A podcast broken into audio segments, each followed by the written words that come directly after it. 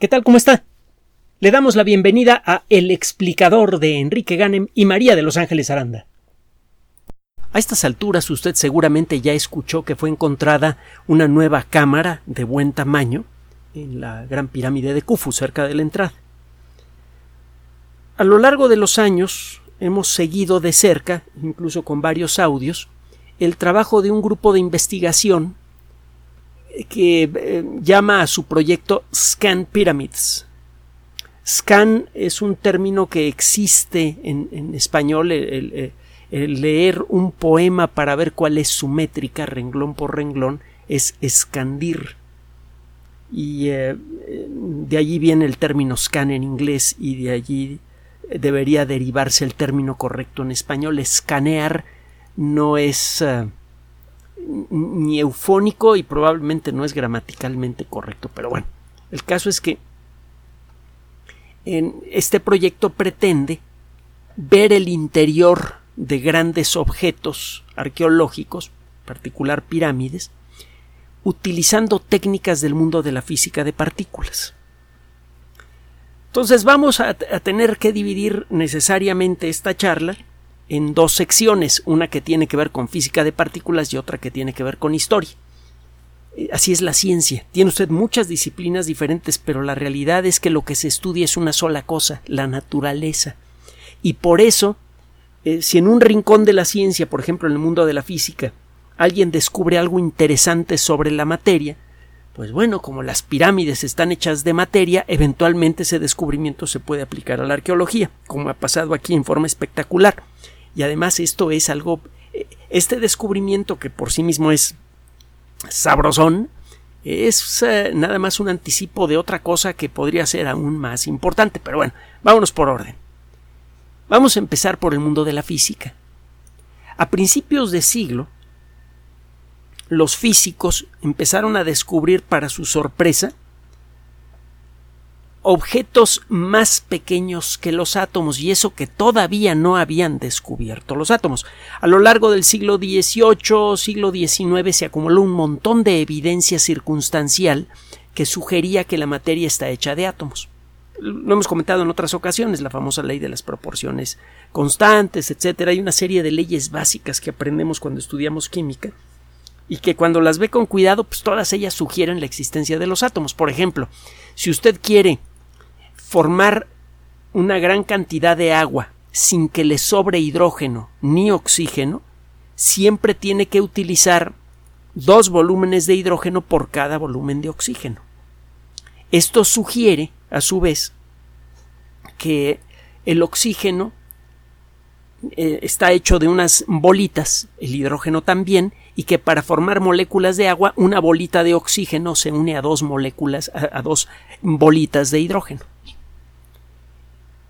Esta, ley se respeta en todas las eh, reacciones químicas. En el siglo XVIII, siglo XIX no existían las herramientas para poder rastrear con precisión todos los materiales que participaban en todas las reacciones químicas que se trabajaban en el laboratorio, pero todas aquellas reacciones químicas que por su naturaleza podían ser mm, contabilizadas al detalle, respetaban esta ley. Bueno, la siguen respetando, desde luego. A principios del siglo finales del siglo XIX, principios del siglo XX, Joseph John Thomson descubrió en forma completamente accidental y gracias a su enorme talento, es toda una historia la, la de JJ Thomson, que eh, se convirtió en un científico muy querido en la comunidad, además era un tipo bastante decente, como suele suceder con la mayoría de los físicos, aunque, bueno, de los científicos, aunque había por allí en el mundo de la física incluso los racistas había algunos que llegaron a apoyar activamente a los nazis. Eran la minoría. La gran mayoría eran personas con las que usted le garantizo que pasaría usted una tarde inolvidable. Que además era gente con la que se podía platicar. Einstein, por ejemplo, en una ocasión se la pasó contando chistes colorados una tarde completa. Tenía muertos de la risa todos a, sus visitantes y ya al final dijeron, oye, pues, ¿de dónde sacas tantos chistes? Y sacó un libro debajo de la mesa. de aquí, mira. Eh, bueno, total. de nuevo, regresando al tema. Eh, Thomson, que le digo que como muchos otros físicos era un tipazo, un hombre muy, muy agradable y enormemente talentoso, descubrió evidencia indiscutible de la existencia de objetos ultrapequeños con carga eléctrica negativa. No podían ser átomos. Para comenzar, los átomos, de acuerdo con la teoría, tenían que ser eléctricamente neutros. Además, algunos cálculos basados en las observaciones realizadas en reacciones químicas sugerían que los átomos deberían tener un cierto tamaño y esta cosa, en los experimentos que hizo Thomson, claramente tenía que ser mucho más pequeña. Esta cosa era producida por campos eléctricos fuertes.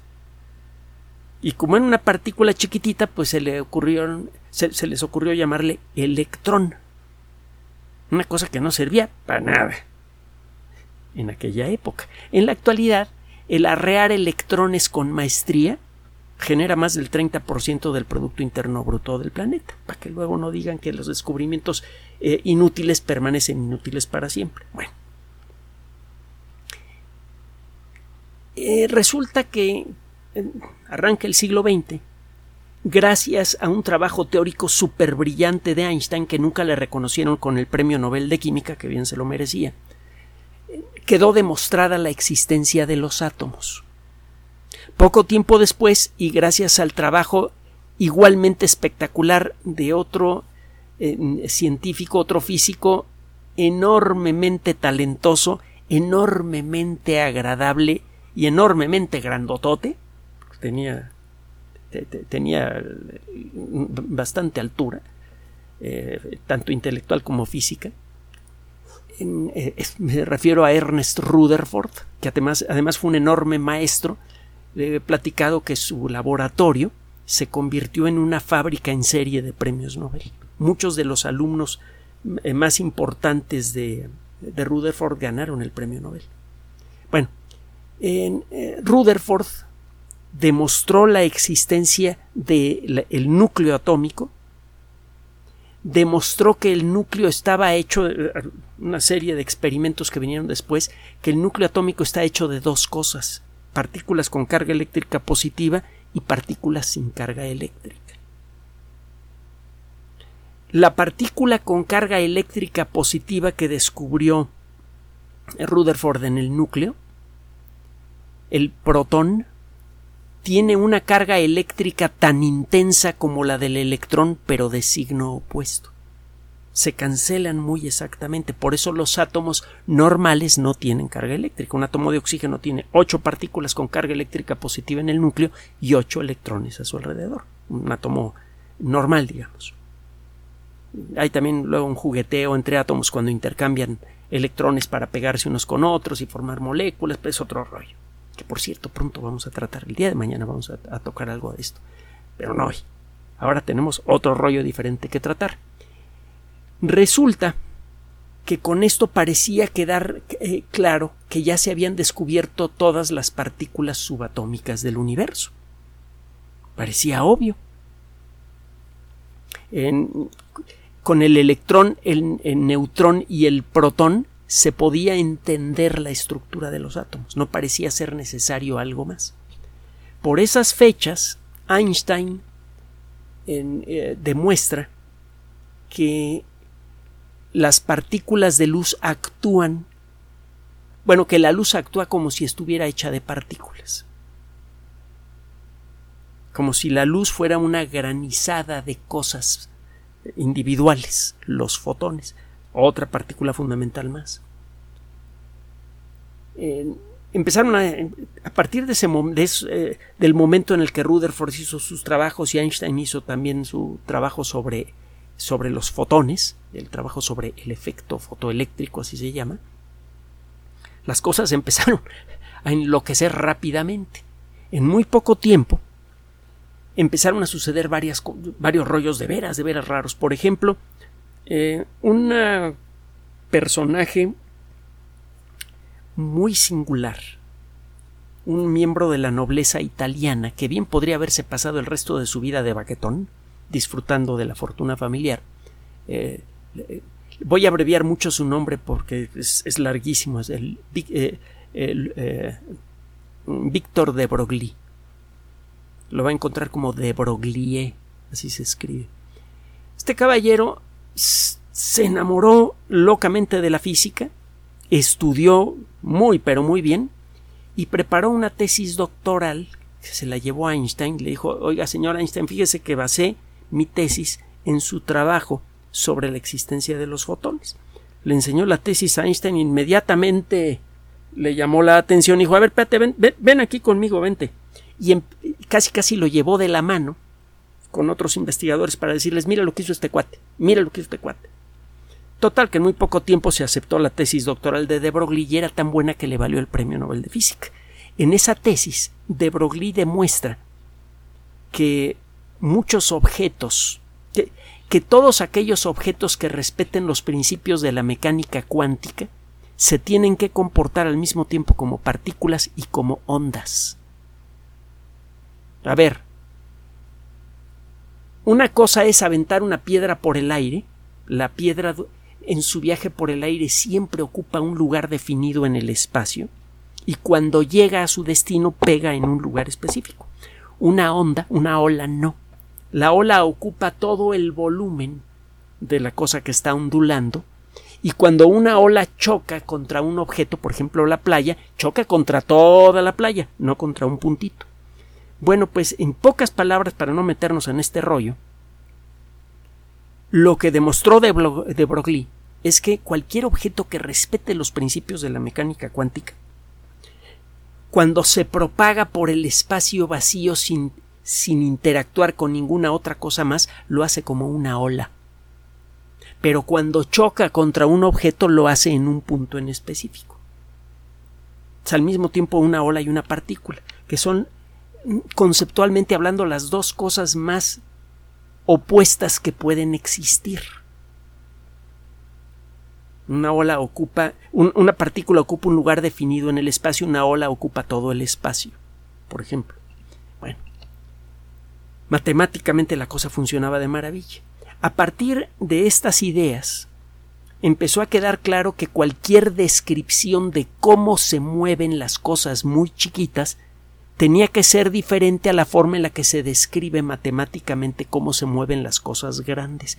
Cuando yo agarro este ratón de computadora y lo aviento, que nunca lo hago, no es que estén caros, pero tampoco están las cosas para andar cambiando ratones. Eh, el ratón ocupa siempre un lugar definido en el espacio.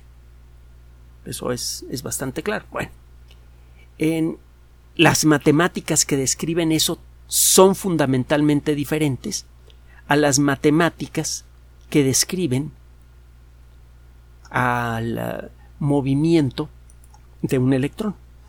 Las matemáticas que empezó a, a dejar entrever de Broglie. Como consecuencia de esto, en muy poco tiempo, empezaron a ocurrir cambios muy importantes en la, perspectiva de los físicos y eh, empezó a quedar claro que era necesario crear una nueva descripción matemática con nuevos conceptos y todo de cómo funcionan las cosas muy pequeñas. Fue entonces cuando eh, Werner Heisenberg y Erwin Schrödinger inventaron lo que ahora llamamos mecánica cuántica.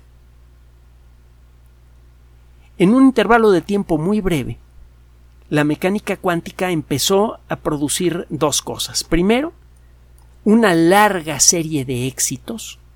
Empezó a, describir con gran precisión cómo eh, eh, operan las cosas muy pequeñas. Y por otro lado, empezó se empezó a desarrollar un nuevo estilo de investigación en el mundo de la física. Las matemáticas que describían con gran exactitud cómo se mueve un electrón mm, se veían figurativamente hablando como piezas de rompecabezas. Y algunos investigadores dijeron, oye, si yo genero tales y tales fórmulas, figurativamente hablando de nuevo, yo podría rellenar el hueco que parecen dejar estas fórmulas que son las que describen al electrón. Genera un nuevo paquete de fórmulas y resulta que esas fórmulas son en cierto modo paralelas, tienen ese grupo de fórmulas tiene el mismo, la misma estructura general que las fórmulas que describen al electrón. Este nuevo juego de fórmulas como que describen una partícula nueva. Pero pues, ¿qué partículas si ya las conocemos todas? Bueno, para hacerle corta la historia, en poco tiempo, en la década de los 30, comenzaron a aparecer nuevas partículas desconocidas para, eh, eh, para la física, gracias en buena parte a, este, a esta forma de trabajar. Los investigadores empezaron primero a predecir la existencia de partículas y luego a descubrirlas. Y las cosas empezaron a funcionar bien. El, eh, en un tiempo muy breve, empezó a aparecer todo un verdadero zoológico de partículas subatómicas. Y esas partículas subatómicas empezaron a sugerir la existencia de otras, que a su vez sugerían la existencia de otras. La primera partícula subatómica que en cierto modo fue descubierta de esta manera es la que nos ocupa el día de hoy y la que tiene que ver, aunque no lo parezca, con la arqueología. En la década de los 30, en 1936, un par de investigadores, uno de ellos Carl Anderson, el descubridor del, de, tiene que ver con eh, la antimateria y otras cosas más. Todavía platicamos quiénes son estos investigadores. La cosa es que estos investigadores estudiaban la radiación cósmica. En aquella época no existían los aceleradores de partículas. La mejor manera de estudiar nuevas, eh, buscar nuevas partículas para luego poder estudiarlas consistía en eh, eh, colocar emulsiones fotográficas, por ejemplo, en globos, usted lanzaba el globo hasta a una gran altura, porque se había visto que del cielo parece venir algo radioactivo. Eh, del cielo llueven partículas subatómicas con gran energía. Los eh, físicos empezaron a sospechar que algunos fenómenos astronómicos producen partículas subatómicas que se mueven a una velocidad bestial y cuando alguna de ellas entra en la atmósfera terrestre le pega algún átomo de la atmósfera terrestre, los dos se rompen y eso produce una granizada de partículas secundarias. Estas partículas se formaban en un ambiente con muchísima energía. Los físicos en aquella época, ya con base en sus primeros cálculos, basados en la mecánica cuántica, sabían que para buscar nuevas partículas necesitaban concentrar mucha energía en un espacio pequeño. Y esto tiene que ver con la relatividad, es uno de los pocos puntos de contacto obvios entre la relatividad y la mecánica cuántica. La famosa fórmula E igual a mc cuadrada dice que la materia es una forma de energía y viceversa. La materia se puede convertir en energía y es un pedacito de materia cuando se descompone en energía genera una cantidad de energía brutal. y pasa lo mismo al revés la energía se puede convertir en materia. Si usted concentra mucha energía en un volumen muy pequeño, puede aparecer una partícula. Es el principio con el que vienen trabajando eh, los investigadores que buscan cosas como el famoso bosón de Higgs, por cierto. Otro día eh, eh, platicaremos más en detalle de esto. La cosa es que si usted concentra mucha energía en un volumen muy pequeño, aparece una, una nueva partícula si la cantidad de energía es la correcta. Y no siempre pasa, pasa con una cierta probabilidad. Tiene usted que repetir n veces ese choque que concentra mucha energía en un volumen muy pequeño para que de pronto parezca una partícula que los cálculos dicen que debería existir. Bueno, pues para buscar partículas nuevas los físicos recurrían a la única fuente natural que tenían en ese momento de partículas de alta energía, las partículas que vienen del cielo, que se llaman rayos cósmicos.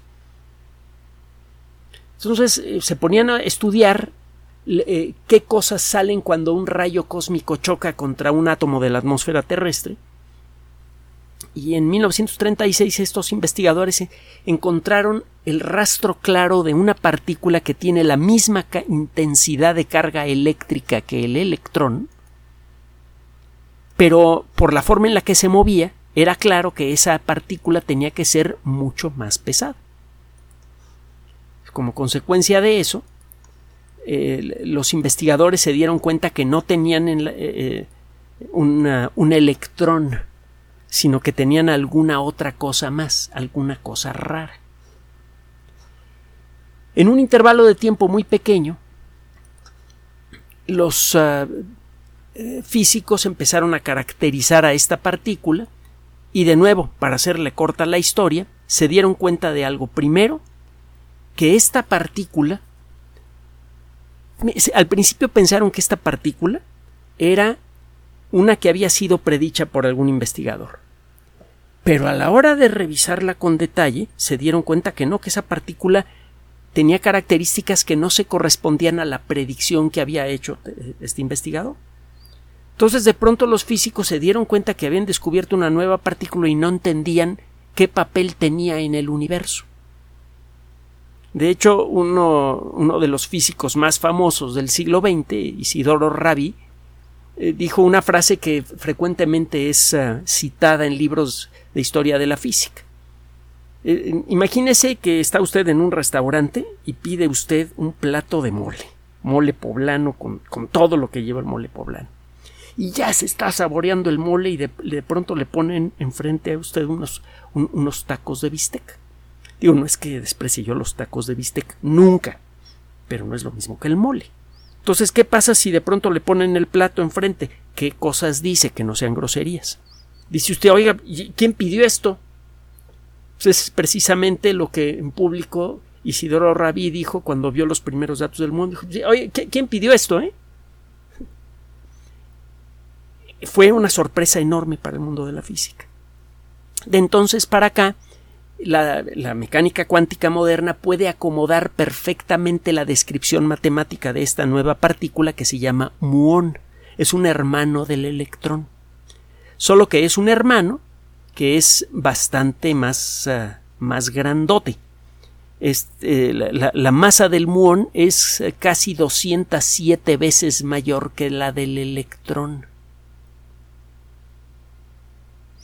Resulta que hay otra segunda partícula subatómica que también tiene la misma intensidad de carga eléctrica que el electrón y tiene otras características que son iguales a las del electrón, pero que es 17 veces más pesada que el muón y el muón es a su vez 206.77 veces más pesado que el electrón. La partícula tau es mucho, tiene mucha, mucha energía en su interior. Los muones no tanto. Los electrones, mire, usted deja un electroncito allí y todo sale bien, el electrón va a seguir ahí dentro de mil millones de años. Los electrones son estables. Los muones no. En un intervalo de tiempo que para usted y para mí es muy pequeño, revientan. Si usted toma 100 muones y se espera 2.2 millonésimas de segundo, la mitad de sus muones ya reventaron y se convirtieron en, en electrones y otras cosillas.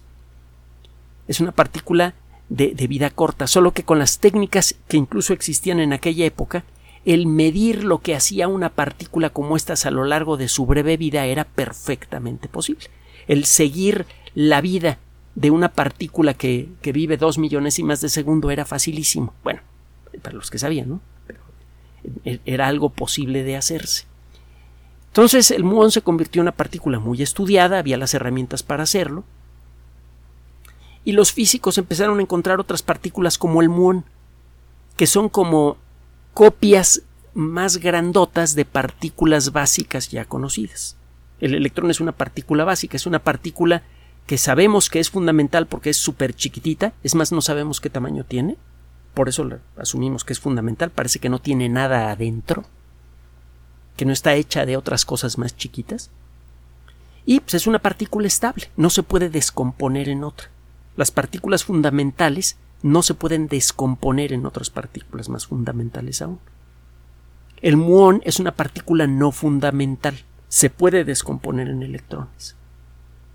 Y la partícula tau se puede descomponer en electrones también. Es más, se puede descomponer en muones y luego de ahí en electrones. Ah, los investigadores empezaron a ver que hay muchas otras partículas subatómicas de vida muy, muy, muy corta que son muy difíciles de estudiar. De todas las partículas subatómicas, la que tiene la vida más larga, si no consideramos al neutrón, que es un caso así muy especial, es la partícula este, mu o, el muón. Mu es una letra del alfabeto griego, de ahí viene el nombre, por cierto. Los muones tienen varias características muy interesantes. Primero, son generados en grandes cantidades en la alta atmósfera de la Tierra por los rayos cósmicos. La Tierra continuamente está siendo bombardeada por núcleos atómicos que fueron producidos por explosiones de supernovas, por eh, eh, eh, lo que el, entorno super torturado que hay alrededor de pozos negros, etcétera, etcétera, etcétera. Hay 10.000 eventos astronómicos diferentes que pueden producir partículas subatómicas en gran cantidad. Y bueno, lo que encontraron estos investigadores es que eh, eh, eh, los muones son partículas que están siendo producidas en gran cantidad en la atmósfera terrestre y son partículas muy penetrantes. A lo largo de su breve vida pueden pasar a través de masas muy grandes de roca. Y vamos a abandonar un poquito la física en este punto. Nada más vamos a mencionar una cosa más. Si tiene usted una pared de roca gorda, sólida, y le están lloviendo muones desde arriba, que vienen desde el cielo, y abajo pone usted un detector, los muones van a ser absorbidos por la roca. De cada 100 muones que peguen contra la roca, a lo mejor pasan 30, por inventarme un número. Si en el interior de esa pared de roca hay un hueco, hay aire adentro, no hay una cosa sólida, los muones que pasen por esa zona no se van a topar con tanta materia estorbosa como los muones que están pasando a través de esa pared sólida. Si la pared mide un metro de espesor, o digamos 20 metros de espesor, y en una parte de esa pared hay un hueco adentro, los muones que pasen a través de todo el espesor de, de la pared van a, van a encontrar muchos estorbos y solamente algunos van a salir del otro lado. Los muones que pasen por la zona en donde hay el hueco pasarán con más facilidad. De cada 100 muones a lo mejor pasan 50. Si usted pone un detector, eh, tiene que hacer muy bien sus cálculos, no, no es una cosa fácil. Si pone usted un detector en un objeto como la Gran Pirámide de Khufu, y eh, sabe que de momento están llegando más muones de tal lugar del cielo, usted puede calcular cuántos muones pasarían a través de la pirámide y llegarían a su detector si la pirámide fuera sólida. Y eso vale para cada punto del detector. Si una parte del detector, por pura suerte, se encuentra en un punto en donde los muones que pasan por la pirámide pasan a través de una cámara desconocida en el interior de la gran pirámide, pues esos muones pasarán con más facilidad, pasarán más muones por segundo en la zona del detector que por accidente apunta a la existencia de, a un hueco desconocido en el interior de la gran pirámide. Hace no mucho tiempo platicamos de eso. El poner los detectores en el lugar apropiado, el calcular en qué momento se deben hacer las observaciones, cómo reducir los datos, que es un término que se usa mucho en el mundo de la ciencia.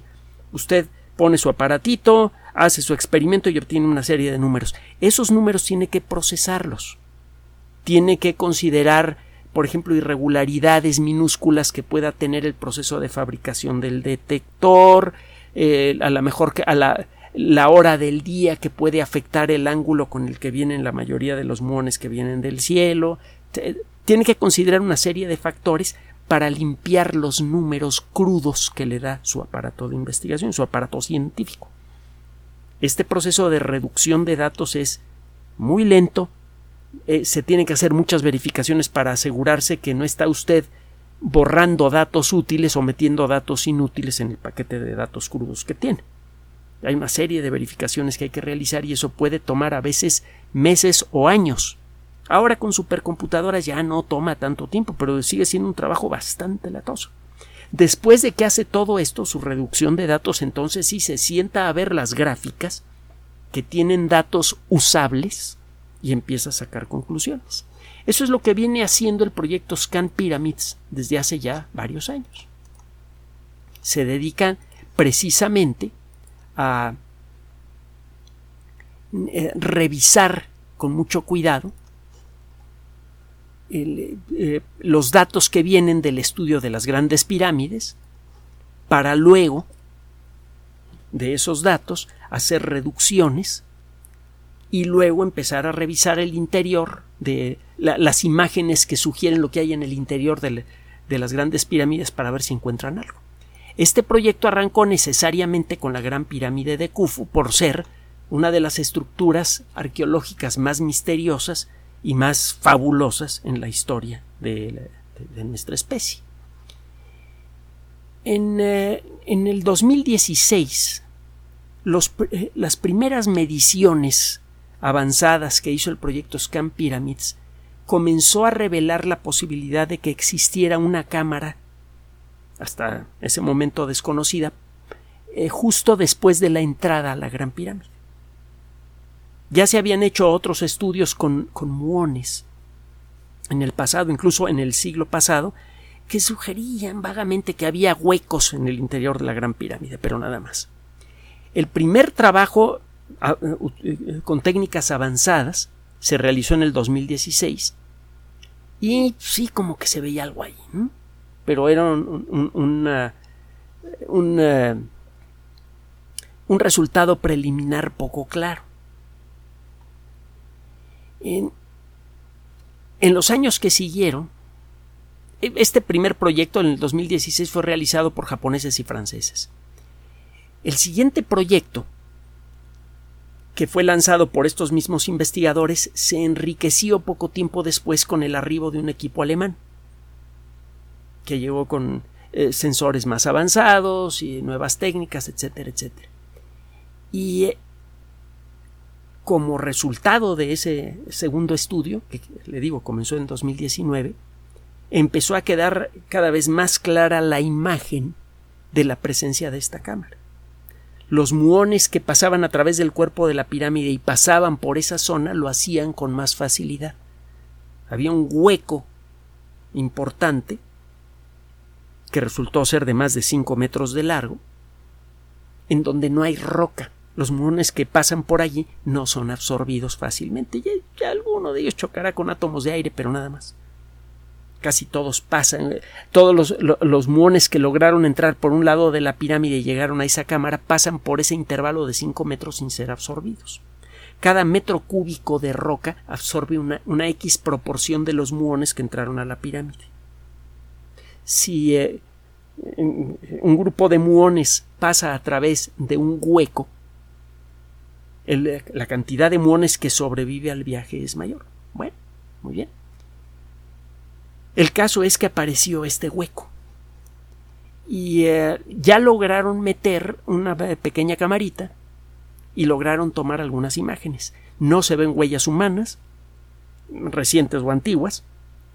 Eso significa que muy probablemente este hueco ha permanecido sin ser visitado por las buenas o por las malas, desde la construcción de la Gran Pirámide.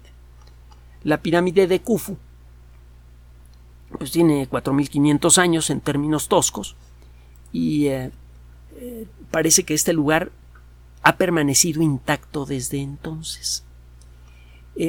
como parte del anuncio de este descubrimiento, en uno de los eh, egiptólogos más conocidos, aunque no necesariamente uno de los más queridos por sus colegas, hay que decirlo también, el doctor Saji Hawass, dijo que probablemente que él siente, que él cree que detrás de este corredor podría encontrarse la tumba de Khufu. Khufu fue eh, un faraón de la cuarta dinastía, comenzó a reinar por allá del año 2589, eh, vivió hasta el año 2566, hasta donde podemos decirlo. Eh, no sabemos realmente cuántos años vivió. Hay eh, historiadores que dicen que vivió menos de medio siglo. Hay otros que dicen que vivió un poquito más. Su predecesor fue quizá el primer gran constructor de pirámides, su padre, Snefru. Y aparentemente, aunque no sabemos hasta qué punto este personaje es real o no, el que diseñó las técnicas de construcción de la Gran Pirámide fue Imhotep. En otra ocasión platicamos de, Imhotep, que por cierto es el malo en la película de la momia, que es bastante divertida. Las primeras dos, la tercera realmente es bastante mala, qué carambas. Le, falta el, ángel, lo divertido que tienen las primeras dos películas. Pero bueno, a ver qué opina usted. El caso es que eh, Imhotep fue, parece, si la, la leyenda es cierta, no sabemos hasta qué punto este personaje es una leyenda, parece que fue un gran médico y también un gran arquitecto e ingeniero. El caso es que, tomando como base la experiencia de Snefru, Khufu construyó una pirámide verdaderamente gloriosa alrededor de la cual se han tejido toda clase de historias, que si fue construida por esclavos, que si fue construida por extraterrestres, que no sé qué. Eh, desde finales del siglo pasado, principios de este, y en parte gracias al trabajo de Saji Hawass, hay que decirlo, hemos eh, entendido mejor exactamente cómo se construyó la Gran Pirámide. Parece que tomó como 20 años y que fue un proyecto de muy alta tecnología para la época, pero perfectamente dentro del alcance tanto físico como intelectual de los egipcios. Parece que eh, los egipcios sí contaban con toda la maestría suficiente para hacer una construcción de este tamaño y en un tiempo tan, tan breve, 20 años para una cosa de ese, de ese tamaño es algo realmente espectacular. Le digo que alrededor de, de la historia de, de, esta pirámide se han tejido toda clase de fantasías, algunas de ellas fabulosas, otras de ellas bastante desagradables. Que si fue construida por extraterrestres, que si el diseñador era pues, punto menos que un dios, Imhotep. Busquen en la Wikipedia todo lo que dicen de Imhotep para que se dé cuenta. Y también se han llegado a decir muchas cosas enormes o viles de su constructor, de Khufu. Se llegó a decir que prostituyó a toda su familia para encontrar dinero para fabricar la pirámide. Le tiraron una cantidad, bueno, ya se imaginará, del mundo de la política. Ah, la, arqueología, la ingeniería ha evolucionado, la física ha evolucionado, la química ha evolucionado, to, todo el conocimiento humano ha evolucionado desde entonces, la política no. El, el, el nombre de Khufu fue arrastrado por los suelos y el caso es que sabemos muy, muy poco de Khufu. Hay una sola figura de Khufu que es, mire, como será unos 10, 15 centímetros de altura. Es una estatuita que está en el Museo del Cairo, donde apenas se distingue una cara así como rechoncha, como muy diferente a la de los otros faraones egipcios que vinieron mucho después. Pero fuera de eso no sabemos nada de Khufu. No tenemos la menor idea. Bueno, sí, sabemos un poquito de su vida y todo, pero prácticamente nada. Mucho de lo que tenemos son historias contadas por otras personas, en algunos casos que ni siquiera eran egipcios, y que las cuentan muchos años después, en algunos casos más de mil años después de la construcción de las pirámides. Así que cosas verificables de Khufu casi no tenemos nada. No sabemos si Khufu logró amasar una gran fortuna que logró guardar en su tumba, que podría estar todavía fuera del alcance de la arqueología, o si su tumba realmente estuvo allí en lo que se llama la Cámara del Rey, que ahora tiene nada más un sarcófago roto de una esquina que no tiene ni una sola decoración, y que simplemente se le acabó el dinero construyendo la pirámide y no le quedó nada para, para eh, eh, poner eh, cosas bonitas en ella. Existe evidencia que sugiere que sí. Por ejemplo, Ramsés II, el gran constructor de pirámides, que me parece que es de la dinastía 23 o 28, una, una dinastía que vino mucho después que, la cuarta dinastía, que involucró a Snefru, a Khufu, a Jafra y a Menkaure. Las tres grandes pirámides que hay en, en, en Giza son de esos tres faraones y el papá Snefru pues, las construyó no muy lejos de allí. Bueno, eh, eh, se dice que Ramsés II asaltó la segunda gran pirámide, la de Jafra. para robar los tesoros que había adentro para sacar dinero para construir sus propios templos. Esto aparece en una página oficial del eh, eh, Departamento de Antigüedades de Egipto. No es una historia que, que llegue de rebote por allí. Parece que sí. Eso sugiere pues que en la tumba de Jafra había riquezas suficientes para que valiera la pena que un faraón hiciera una cosa como esas y eso a su vez sugiere pues que la, de Khufu podría haber tenido grandes riquezas. No lo sabemos. Lo cierto es que no existe una sola imagen grabada en piedra en el interior de la pirámide. Ni en ninguna pared encuentras un solo jeroglífico, pues. Lo único que hay por allí es un grafiti que hizo uno de los constructores, uno de los obreros, en donde habla de Khufu en la parte superior en el techo de la, de la cámara principal. Fuera de eso, no hay absolutamente nada. Existe la posibilidad de que la tumba de Khufu haya sido destruida, que su momia haya sido destruida también, o haya sido llevada a otro lado, como sucedió con la tumba, con eh, las momias de muchos de los grandes eh, faraones del Valle de los Reyes. Las tumbas se creían perdidas, bueno, los, las momias se creían perdidas y fueron identificadas ya en este siglo y ya se encuentra en el Museo del Cairo, que por cierto hubo un desfile espectacular que se pudo ver por internet cuando las llevaba. Eh, para terminar esta presentación, vamos a seguir de cerca lo que siga del proyecto Scan Pyramids por lo siguiente. Como parte de estos trabajos, tiene tiempo que el proyecto Scan Pyramids cree detectar un espacio bastante grande que podría tener hasta 30 metros de largo cerca del centro de la pirámide. Un poquito arriba y en diagonal de la cámara principal en donde que, se supone es la cámara del rey, donde se supone que debería haber estado la, la tumba de Khufu. Hay un huecote grande de como de 30 metros. Algunas personas dicen que probablemente ese hueco lo dejaron los constructores para aliviar un poco el peso de la gran pirámide, porque otro día le platico cómo estuvo la historia, pero Snefru tuvo que intentar tres veces para fabricar una pirámide. Una de ellas se le empezó a venir abajo por el peso, precisamente, era demasiado pesada. Entonces existe la teoría de que ese hueco, si de veras existe, no va a tener nada interesante porque simplemente una cámara de aire para aligerar un poco la pirámide. Pero esto como que como que no convence a muchos. Es muy raro lo que pasó en ese lugar. No hay una sola evidencia de que alguna vez alguien haya entrado para depositar el cuerpo de Kufu allá adentro. Hay otra cámara, que es la cámara de la reina, tampoco hubo algo allí alguna vez. Es decir, eh, como que la pirámide la construyeron y no la usaron poco tonto, ¿no? Existe la sospecha que comparte Saji de que la tumba de Khufu todavía no ha sido descubierta y está en el interior de la Gran Pirámide.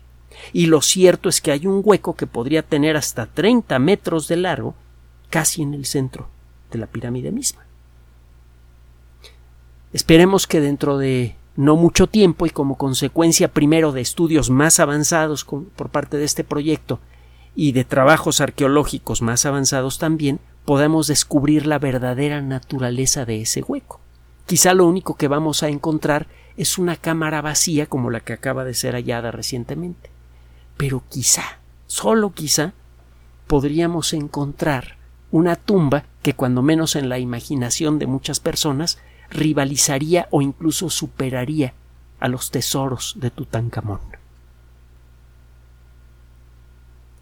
Gracias por su atención. Además de nuestro sitio electrónico www.alexplicador.net, por sugerencia suya tenemos abierto un espacio en Patreon, el explicador Enrique Ganem, y en PayPal, el explicador patrocinio por los que gracias a su apoyo sostenemos este espacio. Puede usted descargar gratuitamente estos audios en formato MP3 en Spotify y en iTunes como El Explicador sitio oficial y en SoundCloud como El Explicador y con formato de video en YouTube en El Explicador sitio oficial. Recuerde nuestras redes sociales de siempre, Twitter Enrique-Ganem y en Facebook Enrique Ganem sitio oficial El Explicador y los grupos que usted ya conoce. Finalmente, el explicador siempre somos María de Los Ángeles Aranda y Enrique Ganem. Gracias.